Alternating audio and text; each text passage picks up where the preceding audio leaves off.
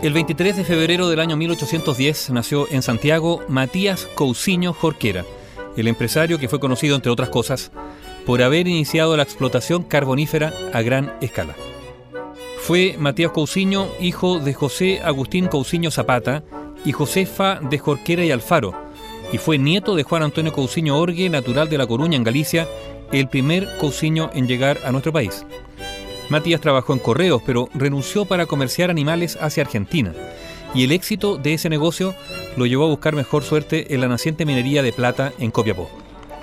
Comenzó su vida minera como mayordomo de labores en las minas de Ramón Ignacio Goyenechea, quien tenía participación en la mina de plata descubridora de Chañarcillo, en Atacama. Convertido en socio, fue ascendiendo en la empresa y sus ingresos aumentaron cuando el año 1844 en sociedad con Rafael Torreblanca, utilizó una nueva máquina de su invención para beneficiar metales, obteniendo del gobierno de Manuel Bulnes un privilegio exclusivo de uso por 10 años. El año 1850 Matías Cousiño llegó a ser director de la Junta de Minería de Copiapó y a finales de los años 1840, cuando se produjo la fiebre del oro de California, Cousiño había expandido sus negocios al rubro de los molinos en la región de Concepción. Tuvo una gran idea. Organizó una gran asociación de molineros que produjo trigo y harina para surtir el mercado californiano y a toda la costa del Pacífico. Desde la época colonial se conocía la existencia de carbón mineral en la costa de la región del Biobío, pero no fue sino hasta la década de 1840 cuando se inició una explotación más regular.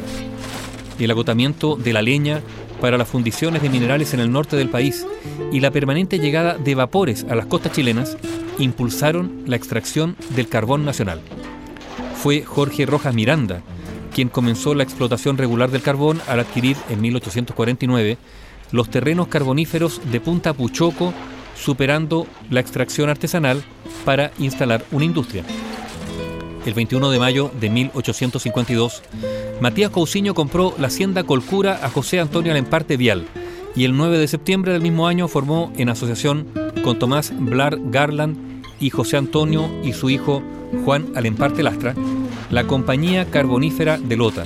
Se inició así la explotación carbonífera a gran escala. Esa sociedad compró a los indígenas los terrenos vecinos al mar en Lota en enero de 1854 y dos años después los socios vendieron sus derechos a Matías Cousiño debido a las constantes pérdidas iniciales del negocio. La empresa entonces adoptó un carácter familiar cuando Cousiño se asoció con su hijo Luis.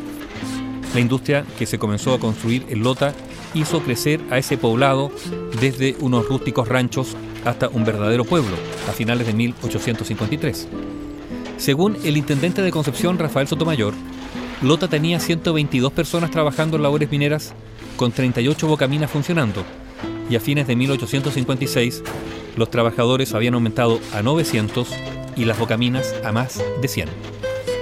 Hacia el año 1856, Cousiño hizo venir desde Escocia a operarios y técnicos para que adiestraran a trabajadores que en realidad eran peones agrícolas. El Lota edificó casas de estilo europeo, diferenciadas para técnicos y trabajadores. Además construyó un hospital, instalaciones para el acopio del mineral y muelles de fierro para embarcar el carbón que enviaba a las fundiciones de cobre en el norte del país y para los vapores que hacían el trayecto Valparaíso-Panamá-San Francisco. Con el fin de probar que su carbón era de buena calidad, Cousiño envió cargamentos gratis a distintos puertos del Pacífico en su propia flota de barcos. El año 1863, el número de obreros alcanzaba a 600, con más de 200 toneladas diarias de carbón extraído. A pesar de su inversión en Lota, la mina no le trajo ganancias durante su vida, que sí empezó a dar frutos cuando su hijo Luis ya era el único dueño. El año 1860, Matías Cousiño Jorquera viajó a Inglaterra para conocer las industrias carboníferas de ese país. Tres años más tarde, después de un viaje a Coquimbo, llegó a su hacienda a la Quinta en Maipo, cerca de Wynn, donde enfermó gravemente.